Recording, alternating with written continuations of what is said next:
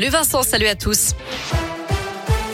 À la une, c'est l'événement aujourd'hui dans les rues de saint La 35e fête du livre est lancée depuis ce matin. Ça va durer jusqu'à dimanche. Trois jours pour rencontrer 250 auteurs au total, notamment Michel Bussy, Gilles Le Gardinier, parrain de cette édition, ou encore le chanteur Maxime Le Forestier.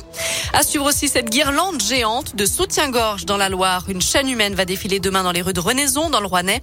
Opération menée dans le cadre d'Octobre Rose pour sensibiliser au dépistage du cancer du sein. Des collectes de soutien-gorge avaient été lancées dès l'an dernier. À la clé, donc, une guirlande d'un kilomètre et demi de long.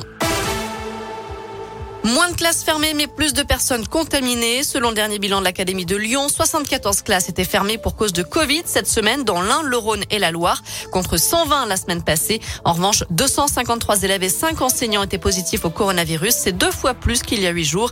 Au total, près de 11 600 tests ont été réalisés auprès des élèves.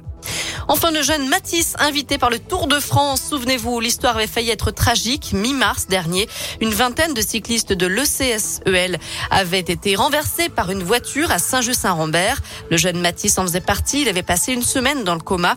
Depuis, il s'est rétabli et il a eu la chance d'être invité hier euh, par, par ASO à la présentation du Tour de France à Paris. Un joli moment pour le Ligérien et sa maman Catherine. Ça me fait énormément plaisir pour Mathis parce qu'il est passionné de vélo donc euh, depuis tout petit. Par rapport à ce qui lui est arrivé, euh, bah, c'est un très beau cadeau que lui fait Monsieur Prudhomme. Vu l'accident qu'il a traversé, ça, voilà, ça fait plaisir d'être là aujourd'hui avec Mathis euh, dans l'état où il est et qu'il puisse profiter de, cet événement.